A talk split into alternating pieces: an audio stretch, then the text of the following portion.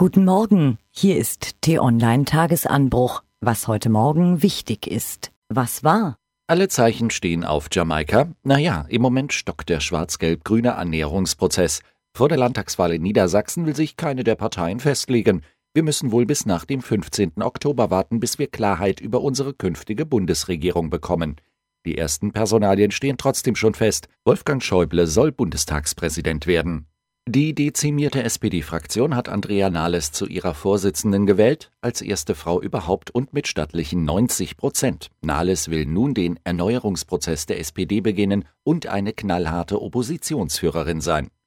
Horst Seehofer hat keine Personalie, sondern eine Nicht-Personalie geregelt, seine eigene nämlich. Vorerst darf er bleiben.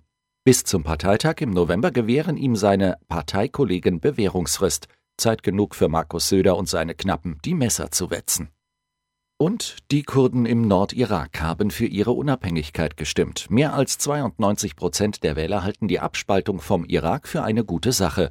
Die Zentralregierung in Bagdad will das nicht akzeptieren und verlangt von der kurdischen Führung, das Referendum zu annullieren. Was steht an? Die Bewohner der indonesischen Ferieninsel Bali haben Angst. Praktisch stündlich erwarten sie den Ausbruch des Vulkans auf ihrer Insel. Mehr als 80.000 Menschen haben sich bereits in Sicherheit gebracht. Viele tausend weigern sich aber bisher, die Gegend zu verlassen, aus Sorge, dass Plünderer ihr Hab und Gut stehlen. Was hält Bundeskanzlerin Merkel nun von den europäischen Reformvorschlägen Emmanuel Macrons? Sie teilte den Grundbefund, dass Reformen in der EU nötig seien, so ihr Sprecher gestern. Und damit sagt die Kanzlerin nichts.